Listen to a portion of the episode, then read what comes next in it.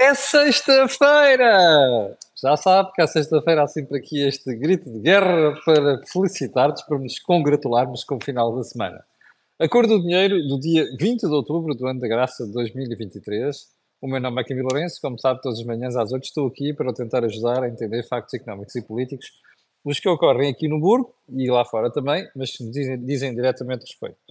Olha, antes de irmos a, ao programa de hoje, quero agradecer as muitas mensagens de espectadores que me escreveram, têm estado a escrever a mim, e também têm dado conta disto a alguns dos parceiros do Pé de Meia pelo programa e pela nova versão do programa. Um, de utilidade pública, nós só podemos agradecer e podemos garantir que uh, a qualidade que tentamos imprimir nos programas de Acordo do Dinheiro também será mantida aqui nesta série do Pé de Meia. O segundo ponto é lembrar que a Cor do Dinheiro tem uma parceria com o Prozis, isso significa que quando você for ao site fazer compras, pode sair de lá com um desconto interessante. Precisa apenas de escrever Camilo, ali onde diz cupom promocional. E hoje mesmo vou divulgar aqui mais um cupom enviado pela Marta Cabral e uh, isso permite você juntar este ao outro e ter um desconto ainda mais interessante. Olha, agora que estão fe está feito o disclosure, vamos diretamente para o programa de hoje, que temos muita matéria, mas mesmo muita matéria, alguma dela que ficou até de edições anteriores. Olha, por onde é que vamos começar hoje? Como sempre, pelo período, período de ordem do dia, e para lembrar uma coisa, não sei se reparou, mas ontem a Assembleia da República, particularmente o PSD e o PS, conseguiram pôr-se de acordo sobre um comunicado um, conjunto sobre um, aquilo que é a posição de Portugal face ao conflito entre Israel e Hamas. Veja quantos dias foram precisos para chegar a uma formulação, ou se quiser, uma redação comum. Primeiro ponto. Segundo ponto, se for ver, o comunicado que surgiu foi estripado, perdão, estirpado, é estripado, é estirpado de certas posições consideradas mais radicais. Terceiro ponto. O Dr. Rui Tavares, o deputado único do LIVRE, que esta semana surpreendeu a direita, ou melhor, na semana passada surpreendeu a direita, com uma posição corajosa sobre Israel, que eu não elogiei aqui, de propósito, já lhe vou explicar porquê. Uh. Já não diz a mesma coisa agora, aliás, saltou mesmo da declaração.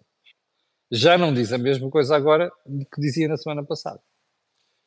Um, Porquê é que eu não elogiei na semana passada? Ao contrário de muitos uh, analistas de direita, foram logo a correr bater palmas ao Rui Tavares.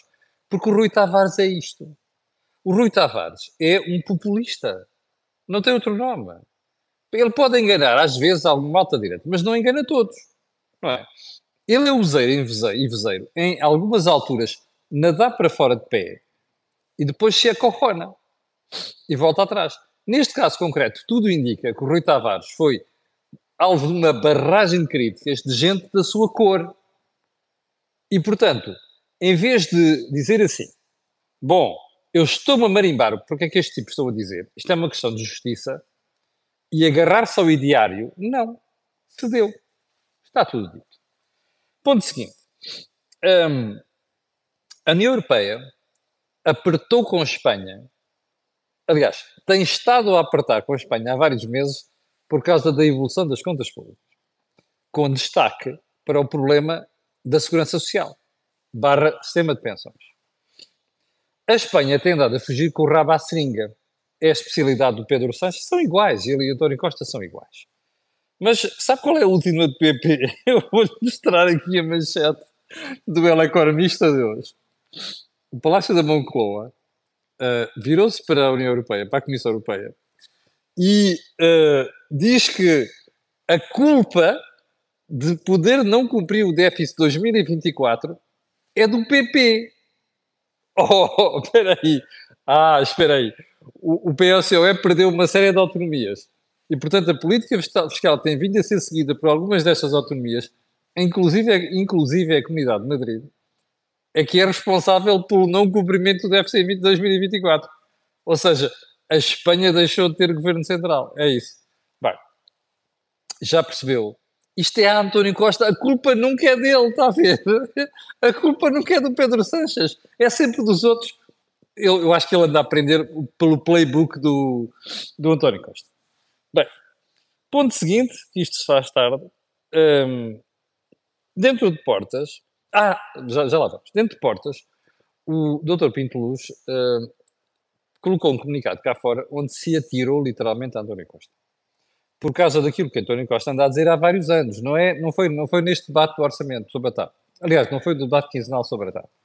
Em que António Costa acusou o governo do PSD de ter, inclusive, assinado garantias para a banca já depois de ter perdido as eleições, no momento em que estava mesmo ali na reta final do seu mandato e, e quis privatizar a TAP à força.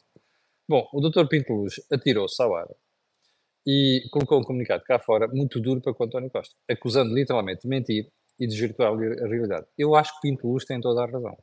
Qual é o problema destas coisas? É que o PSD é um anjinho nestas matérias.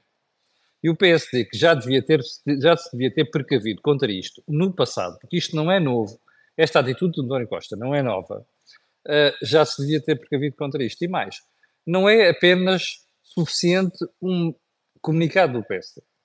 Aqui devia ter havido uma posição oficial do partido muito mais dura, inclusive com declarações do líder do partido em relação a esta matéria. O que o Dr. António Costa faz nesta, nesta, nesta área da TAP é deplorável e você já vai ver a seguir porque é que o governo aqui não tem razão e porque é que não tem vergonha. Não é? Tem medo, mas não tem vergonha, como se costuma dizer. Hum, eu já vou explicar isto aqui a bocadinho.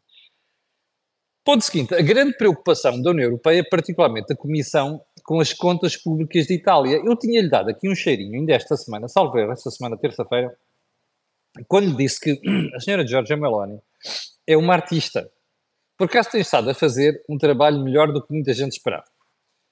Mesmo na economia. Mas a última da senhora Meloni, porque está à rasca com, com os votos e com o eleitoralismo e com as sondagens, um, foi baixar alguns impostos sem baixar a despesa. Portanto, o déficit italiano vai pular para 4,3% em 2024 se nada for feito. Ora bem, a Comissão Europeia empertigou-se e fez logo uns primeiros avisos à Itália. A Itália não ligou nenhuma. Bom, o problema é que neste momento não é um assunto da Comissão Europeia, é um assunto dos investidores e dos mercados. E o que é que aconteceu? Nos dias seguintes, os mercados, que é uma coisa que odeia, a malta da esquerda odeia, chama-se investidores, se acorronaram e disseram assim: espera aí, estás a brincar com a vida. Então tu tens um déficit, tu tens uma dívida que é a segunda maior da União Europeia acima de 140% do PIB. Epá, tens hipótese, e tiveste hipótese nos últimos anos com o comportamento da economia de ir resolvendo isto. E agora que as coisas estão a ficar feias, queres agravar o teu déficit, ou seja, aumentar a tua dívida no próximo ano? Bem, o que é que aconteceu? Taxa de juros de Itália, pimba para cima. É inevitável. Qual é o problema disto? É que já não é um problema de Comissão Europeia são os mercados. E o que é que quer dizer os mercados? Isto é assim. O drama de Itália é que não é Portugal, nem é a Grécia. Se Portugal e a Grécia se portarem mal, são os próprios países que sofrem apenas. A Itália não. A Itália é um gigantão. Tem mais de 2 trilhões de dívida no mercado. Portanto, isto é um problema sério. E é o grande problema que a Itália representa para a zona euro. Não é só a Itália, mas sobretudo a Itália. Vai ver que a senhora Meloni vai ser obrigada a dar a volta a isto, como foi na questão dos impostos da banca. Vai uma aposta? Bom. Uh, vamos então para os assuntos mais importantes de hoje, assumindo que estes não são importantes, que não é verdade. E vamos começar por uma estatística. Atenção, são estatísticas, não é informação minha. Os sem-abrigo em Portugal subiram 78% nos últimos 4 anos dos últimos quatro anos? Ah, não! Não foram os quatro anos da Troika. Foram os últimos quatro anos. É, é só para. Setting the record straight, ok? Que é para depois não virmos aqui dizer assim, alguém dizer não, isso é o, o a Troika, eu passo escolho. Não. Foram os últimos quatro anos. Portanto, vamos lá. 2023. Regressa 2019. Quem é que esteve no poder? Partido Socialista. Ah! Ainda dormiu durante esta fase com o Bloco de Esquerda e PCP. Só para setting, setting the record straight. Ok? Espera aí. Isto é mais um episódio da série. Como é que é a série? Ah, o PS é o defensor do Estado Social. Certo? É que também há outra série, outras. O PS é o defensor do SNS, não é? Também levou ao, ao cais, ao caos. Ah, mas também há outra série. O PS é o defensor da escola pública e está a dar cabo do ensino, certo? Pronto. Já tem aqui três séries. Esta é gravíssima. Não sei se está a perceber, não é pessoas com dificuldades, é sem abrigo. Aumentaram 78%. São mais de 10 mil pessoas, desde homens, mulheres e até pessoas de idade. Ok? Bem, alguma coisa está profundamente errada aqui. E já agora, isto não encharca só a cara do Partido Socialista, encharca a cara do Presidente da borra a cara do Presidente da República. Porque ele é que andou a dizer, em tempos passados, há dois ou três anos, que queria chegar ao fim, já não me lembro qual é que era o ano, sem, com, não é sem, mas com o problema dos sem-abrigo resolvidos. Lembra disso? Lembra-se disso? Portanto, o Dr. António Costa e o Dr. Marcelo Belo Souza têm aqui um osso duro de roer. E era bom que jornalistas que lhes questionassem isto sobre o, primeiro-ministro, o seu Primeiro-Ministro e o seu Presidente da República sobre esta matéria. Ponto seguinte. Portugal tem a segunda taxa mais elevada de IRC na OCDE. Ah, já sei.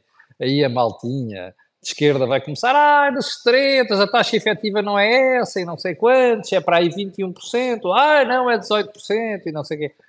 Ah, mas não se esqueçam de uma coisa, se querem ir mesmo às taxas efetivas, também vão a outros países. Também é inferior ao que se diz. Percebe?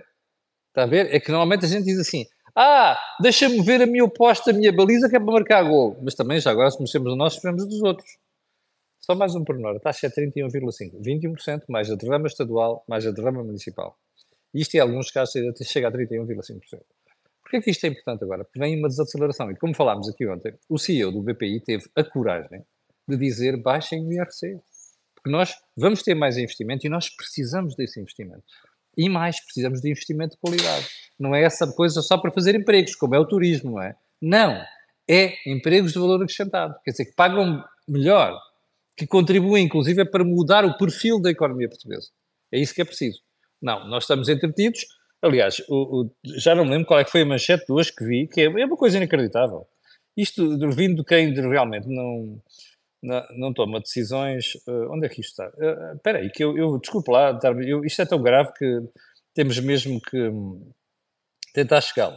Eu vi hoje uma entrevista de um ex que está, cá está, bem parecido, do ex que está a estar dos impostos, que eu até o conheço e tenho boa opinião dele, mas está aqui no jornal e que não.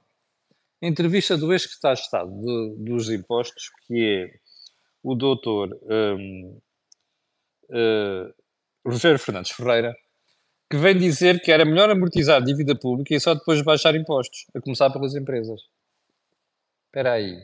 Isto é a conversa do ovo e da galinha. Quem é que nasceu primeiro? Ovo e a galinha. Quem é que nasceu primeiro? Quem apareceu primeiro? Foi a galinha ou o ovo? Bom, isto parece uma coisa sensata, mas não é. Eu vou dizer porquê. Porque o Estado nunca vai baixar impostos depois de amortizar a dívida. Sabe porquê? Porque depois de amortizar a dívida, há de haver pressão para contratar mais gente e para aumentar a despesa. Olha o que está a acontecer agora. Vai-se contratar mais mil técnicos superiores para a função pública, a ganhar 1.300 e não sei quantos euros. O concurso começa hoje. Vê, viu? Aparece sempre isto. O Estado podia buscar gente qualificada noutros setores da administração que tem excesso de gente, não era? Ou então, para contratar estas pessoas, não devia ter contratado outras. E isto para chegar a onde? O Estado arranja sempre maneira de gastar dinheiro público. Portanto, isto aqui é uma treta. Não vai acontecer. Percebe? Não vai acontecer. Bom, vamos lá seguir uh, em diante, porque isto se faz tarde. E onde é que estávamos? Deixa-me lá olhar aqui para a minha agenda. Um, mais uma meia retirada do governo. Mais uma, um meio recuo do governo. Lembra-se quando o governo anunciou aqui o novo regime fiscal para os não residentes. Crítica absoluta, tem sido objeto de crítica também a vários setores nas últimas semanas. Aqui na Cor Dinheiro foi crítica uh, dura do princípio até ao fim. Ainda ontem falámos da posição do CEO do BPI sobre esta matéria. Bom, o governo anunciou ontem que afinal já não vai ser exatamente como tinha dito. Ou seja, vai acabar com aquele estatuto fiscal de privilégio, mas vai ser uma coisa gradual. Quer dizer, quem entretanto já tiver pedido, uh, mas e mesmo quem peça já no próximo ano, bom, uh, a administração fiscal vai analisar. Sabe o que é que isto é? Isto é aquela rábula vergonhosa de um primeiro-ministro que não estuda rigorosamente nada. Percebe? Manda umas bocas. Depois olha para o mercado e diz assim: pá, isto está-me aqui a custar umas chatices com o Bloco Esquerdo e o PCP. Deixa-me lá tirar um, um coelho da cartola. O problema é que o coelho, o coelho vem com mixomatose. Sabe que é mixomatose? Não é? Aquela doença criada pelo homem para matar coelhos. Não é? Morrem uh, com hemorragias. Ora bem, o coelho do Dr. António Costa vem com mixomatose. Porque o Dr. António Costa, eu sei disto de fonte segura, tenho estado a ser uh, avisado nos últimos dias, por gente do mercado e dentro do próprio Partido Socialista, que isto foi um erro que o governo fez. Porque está a contribuir já para afastar investidores de Portugal. E, portanto, o Dr. António Costa, sabe-se com essa, deve ter dito assim ao pessoal: é pá, digam lá isso ao pessoal, que isto não é bem assim. Eu vou moderar isto, ok? Ah, e aos mais próximos deve ter dito isto. É pá, isto foi para calar o PCP e o Bloco de Esquerda. Borrada. É caso único. Não. Olha, o pacote mais habitação foi exatamente a mesma coisa. O drama destas coisas é que o do pau vem e depois volta, às vezes já não volta. Porque, entretanto, o pessoal diz: é pá, olha, faz-lhe aquele gesto do Bordal Pinheiro e diz assim: fica lá com a tua deriva de extrema esquerda, que eu vou pastar para outra freguesia. Percebe? Daí este recuo. Isto é política estrutural, não é? É aquilo que o Dr. Costa vende como política estrutural. Sim, senhor. Sigamos para mim. Rendas. Como sabe, no Orçamento do Estado não está consagrada a solução para as rendas.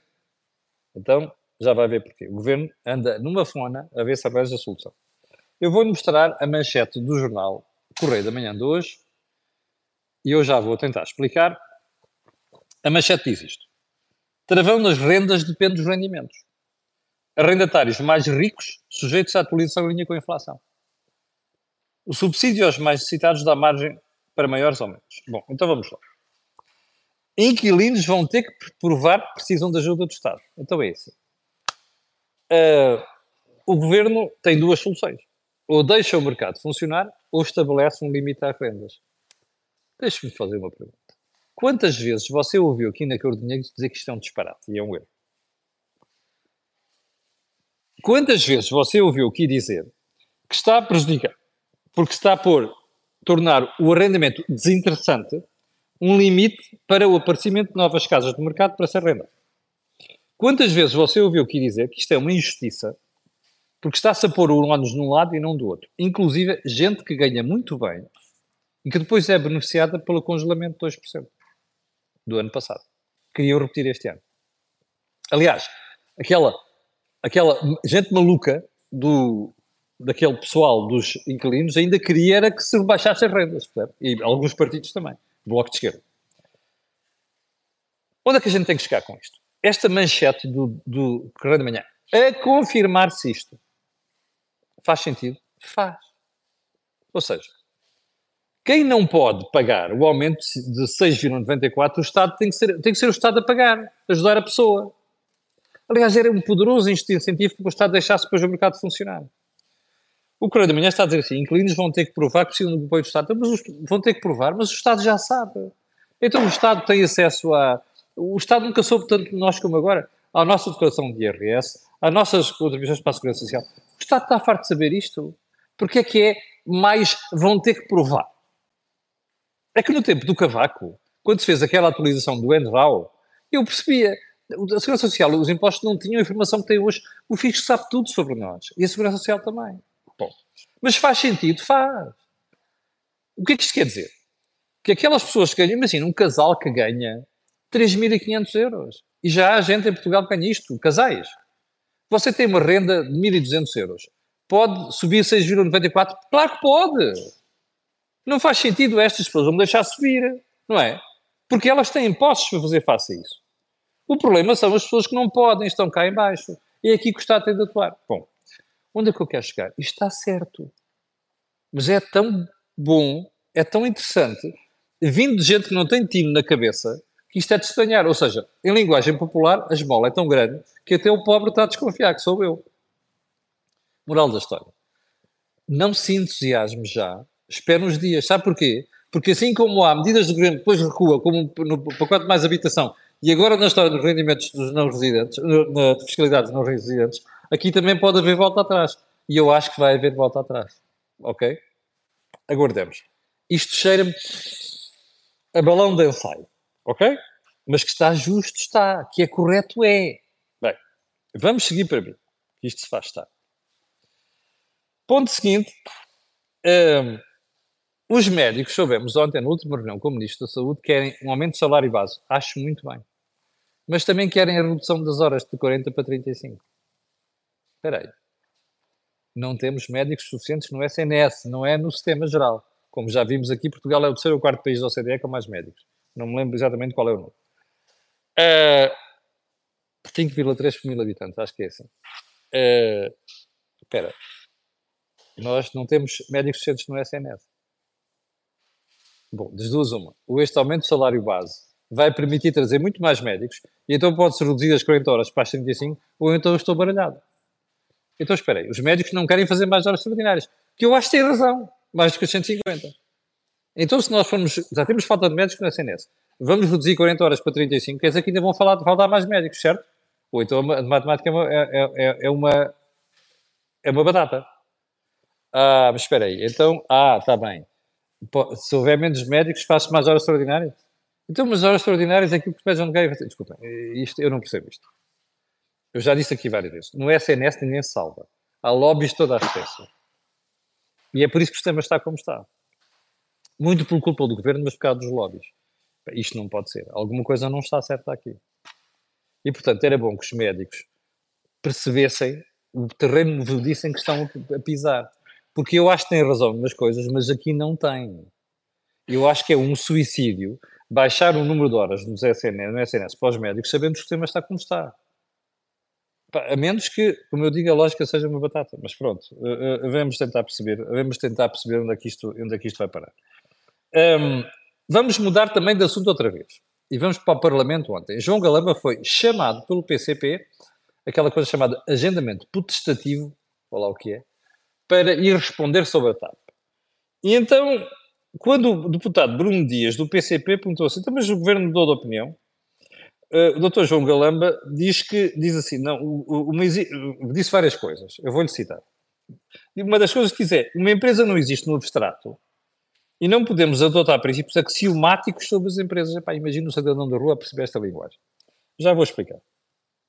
E depois diz, um, depois diz, diz coisas interessantes. Isto não significa deposição.